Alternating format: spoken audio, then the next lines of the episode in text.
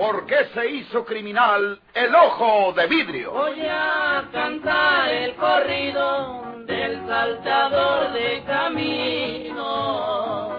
La borrascosa juventud de Porfirio Cadena. ¿Cómo perdió uno de sus ojos? ¿Y por qué tuvo que seguir la vida criminal perseguido por sus poderosos enemigos?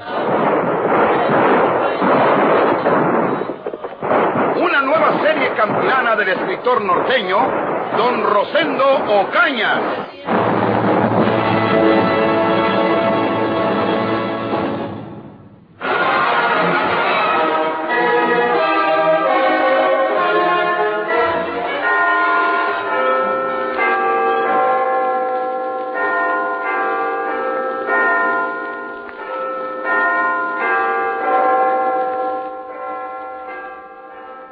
Pensado usted ya en la designación del nuevo jefe de policía municipal?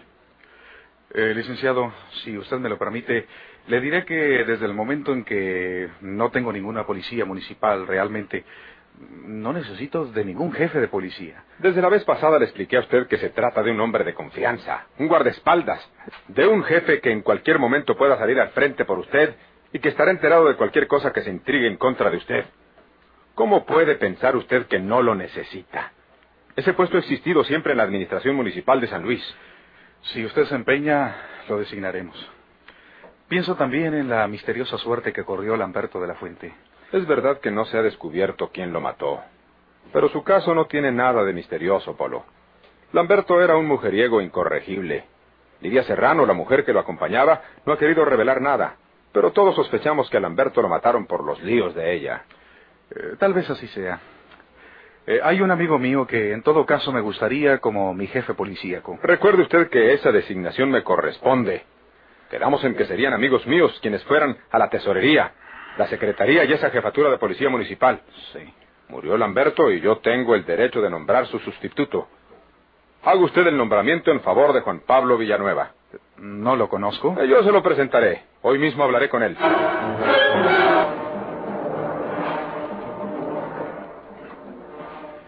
He adivinado que este señor me iba a manejar a su antojo, no acepto mi candidatura a la presidencia municipal. Ahora me ha ordenado a quién debo designar en sustitución del don Juan ese que fue asesinado, Lamberto de la Fuente. Un día te va a designar a su hija por esposa. No digas tonterías. Soy un hombre casado. Me manda a suprimir a mí. A lo mejor fue él quien mandó matar a ese pobre amigo suyo. Y él cree que yo fui. ¿Tú? Al día siguiente del asesinato de Lamberto de la Fuente, me lanzó a boca de Jaro la insinuación, ¿no sería usted quien mandó matar a Lamberto? Recuerde que no fue de su aprobación el nombramiento. Así me dijo. Claro que luego se dio cuenta de que estaba equivocado. A mí ya me tiene harta esa señorita Valles. Esa descarada Margarita. Coquetea contigo, te enamora descaradamente en mis propias narices. Ah. Al principio pensé que era solo un exceso de confianza, pero ahora comprendo mejor lo que la impulsa. Con toda seguridad que está pensando que su papá puede ordenarte lo que le plazca, incluso separarte de mí para casarte con ella. Eso no puede ser, Antonia. Margarita puede pensar lo que guste, pero el licenciado no aprobará sus intenciones. Entonces, ¿por qué le permite que coquetee contigo? Ya verás cómo tiene que llamarle la atención. Espero que no sea demasiado tarde. Mi paciencia tiene sus límites. Hablaremos de otra cosa. ¿A quién vas a designar en sustitución de Lamberto? ¿Yo? Ya lo ha designado él. Yo solamente firmaré el nombramiento esta tarde. ¿A quién ha designado? A Juan Pablo Villanueva. ¿Y quién es él? Yo no lo conozco. Dijo el licenciado que él me lo presentaría y que hoy mismo hablará con él.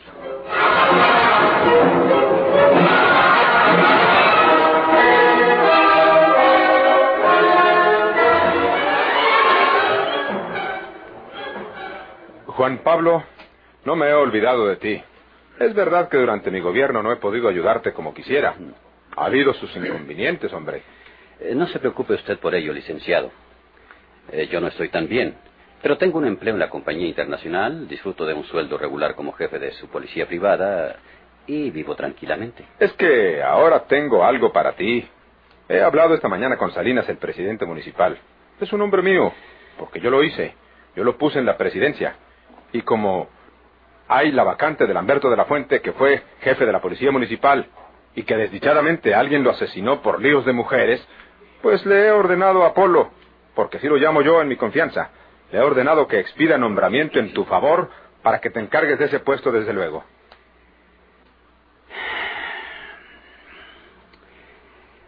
Licenciado, yo no acepto ese nombramiento.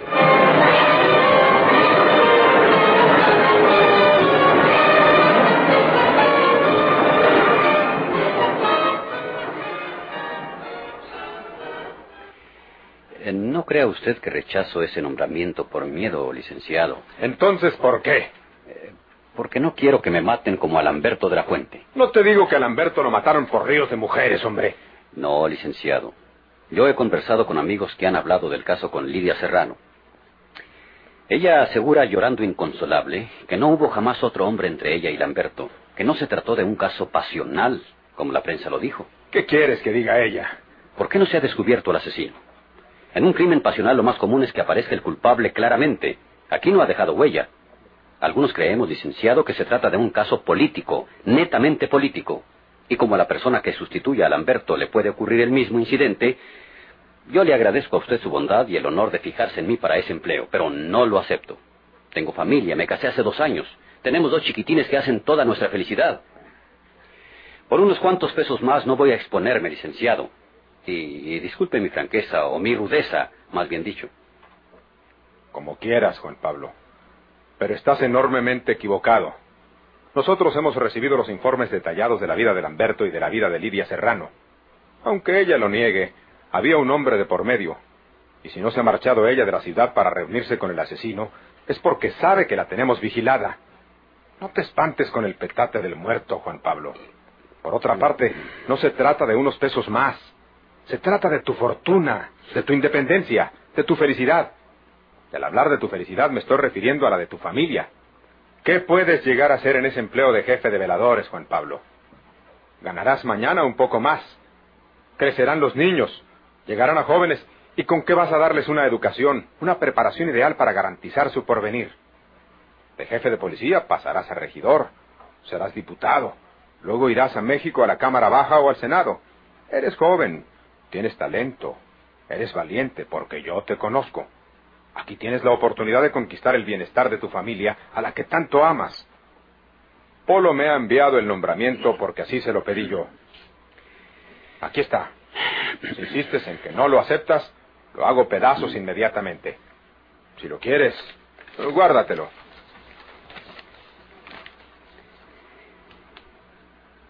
Está bien, licenciado. Acepto. Yo sabía que tenías que comprender, hombre.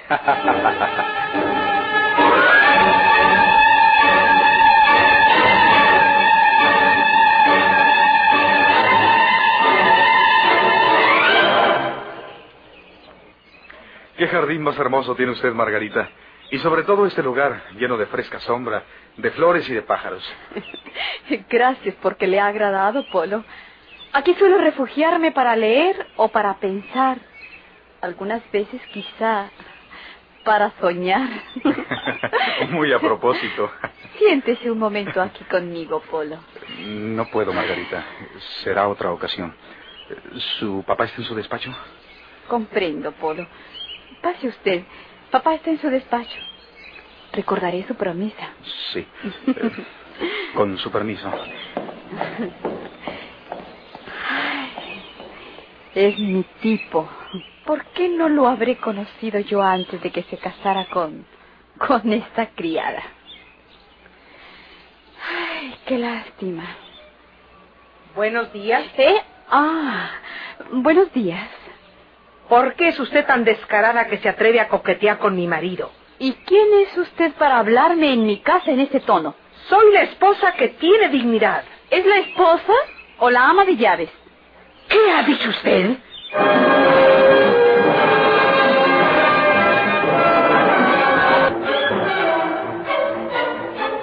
Me ha lanzado usted una ofensa que no merezco, señorita. Yo soy la esposa de Leopoldo. Su coqueteo con un hombre casado es demasiado indigno. ¿Niega usted que antes fue el ama de llaves de la casa de Polo? Usted no tiene ningún derecho para tratarlo con esa confianza. No rehuya mi pregunta. ¿Qué le importa a usted lo que haya sido antes? Ahora soy su esposa. Y esa circunstancia debe usted respetarla. ¿De qué me acusa? Anda usted coqueteando con él. Miente usted. No miento. No se confunda. Una cosa es que lo trate con amabilidad y otra que ande coqueteando con él. Me alegra que se disculpe. No estoy disculpándome. No tengo de qué disculparme. Muy bien. Por consideración a su padre y a mi esposo, no debemos ahondar esta disputa. Y tome mucho en cuenta que esta lección se la da una ama de llaves.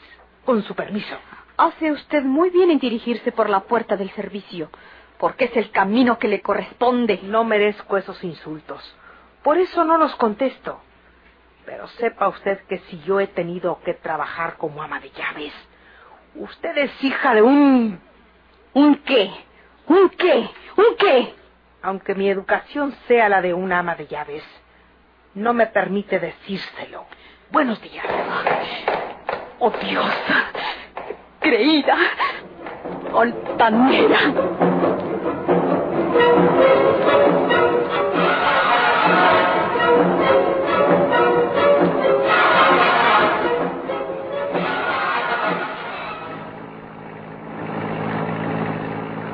¿Qué pasó entre Margarita y tú? Nada. ¿Por qué?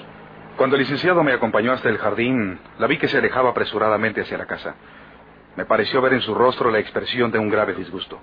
¿Qué pasó? Hmm, Qué bien sabes observarla. ¿Me vas a hacer la merced de no colocarte en el ridículo de celosa? Era natural que habiéndola saludado allí cuando entré, quisiera despedirme de ella. Te estoy preguntando lo que pasó entre ustedes porque casi creo adivinarlo. Bajé del auto porque sentía mucho calor. El sol ya estaba pegando ahí de plano. Fui a saludarla y me recibió fríamente. No comienzas mintiendo. No fuiste a saludarla. Fuiste a reclamarle que se muestra tan afectuosa conmigo. Es mejor que digas la verdad. Pues bien, no tengo por qué ocultártelo. Fui a eso. Me bajé del auto precisamente a eso. A reclamarle su proceder de mujer descarada y ofrecida. Eres una idiota. No me insultes porque no estoy para tolerarlo. ¿Cómo te atreves, Zack? Ella me insultó. Y ahora tú haces la misma cosa. ¿No te parece que es demasiado? ¿Quién es el idiota? Antonia, ¿a qué vienen esos celos? Nosotros estamos casados por intereses comunes, no por amor. ¿Qué quieres decir con eso? ¿Que puedes aceptar los coqueteos de esa descarada? No quiero decir tal cosa. Procura calmarte, Antonia.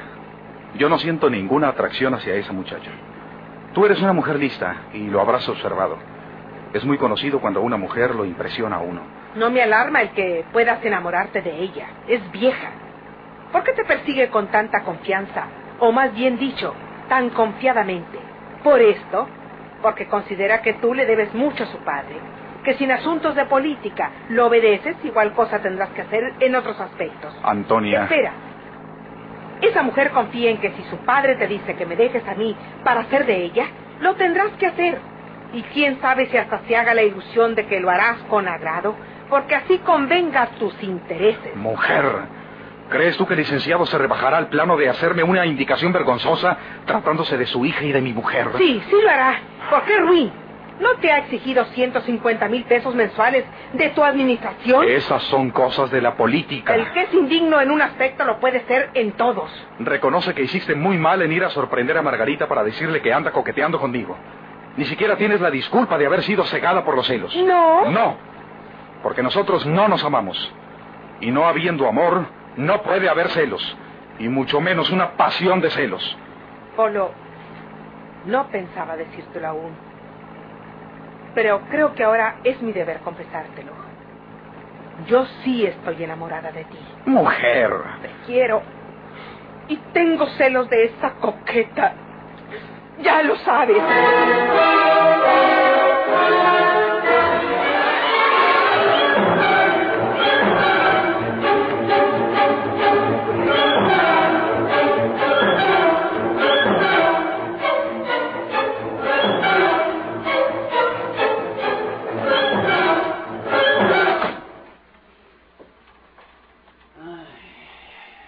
Tan tarde, Juan Pablo? Eh, tuve que ir a un asunto por ahí después que dejé la oficina. ¿Y los niños? Ya están arriba en su cuarto. Cenaron muy temprano y los vestí para que se acostaran. Deben estar jugando. Cena primero, porque si los alborotas, no te dejan cenar tranquilo. Sí.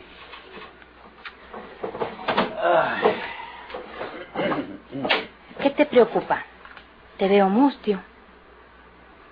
Eh, María, esta tarde me llamó a la oficina el licenciado Valles. El gobernador. Sí.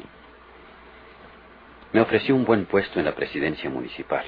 ¿No sabe que estás empleado en la compañía? Si lo sabe. Naturalmente él se basa en que el cargo que me ofrece vale mucho más que mi modesto empleo en la compañía. Será más modesto, pero no andas en la política.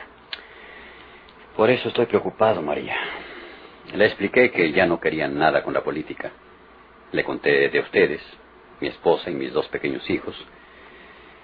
Pero me convenció de que precisamente por ustedes, por su porvenir, por su felicidad, debería aceptar. Y acepté. Juan Pablo, ¿y qué cargo es ese? ¿En qué? Como jefe de la policía especial del alcalde. Otra vez andar en la política de un lado para otro, llegando a tu casa a medianoche o por la madrugada. Juan Pablo, ¿dijiste jefe de la policía especial del alcalde? ¿Sí? ¿Y por qué te asustas? Juan Pablo, ese cargo ocupaba el que fue asesinado hace unas dos semanas. Eh, querida, ese hombre tenía sus complicaciones de faldas, por eso lo mataron. Tú lo leíste en la prensa. Yo te juro que solamente serviré en ese puesto mientras me hago de dinero para ahorrar un poco, querida. Para tener algún dinero gu- guardado que sirva para la educación de nuestros hijos. Juan Pablo, No te asustes. Debemos alegrarnos de que se me presente la oportunidad de hacer alguna pequeña fortuna que nos pueda independizar un día. está bien. No quiero desmoralizarte, querido. Ojalá sea para bien de todos.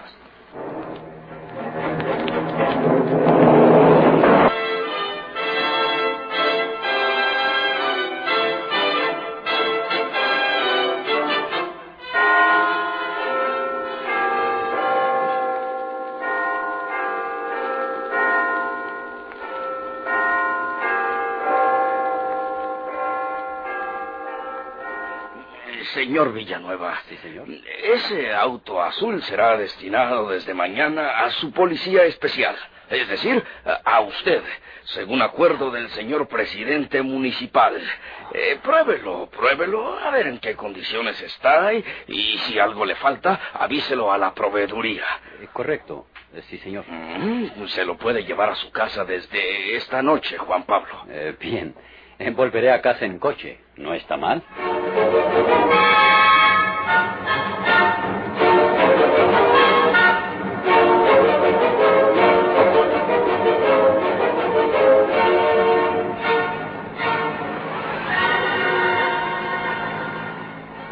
Ya está viejo este auto. Pero parece que trabaja bien. Mañana de día le veo las llantas. Eso es importante. Y si no sirven, que la proveeduría me dé unas. ¿Qué? Este amigo me quiere sobrepasar.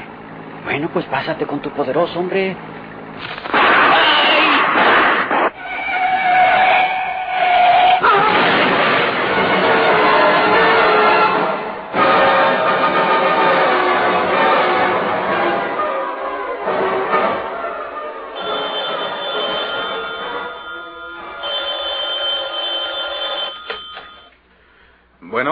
Habla Salinas. Señor presidente municipal, acaban de avisar que el jefe de su policía, Juan Pablo Villanueva, fue asesinado hace unos momentos. ¿Cómo?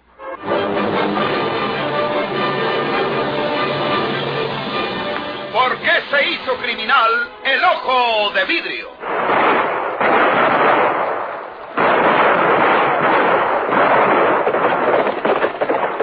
Muchas gracias por su atención. Sigan escuchando los vibrantes capítulos de esta nueva serie rural. ¿Por qué se hizo criminal el ojo de vidrio? se disfrazaba de arriero para asaltar los poblados,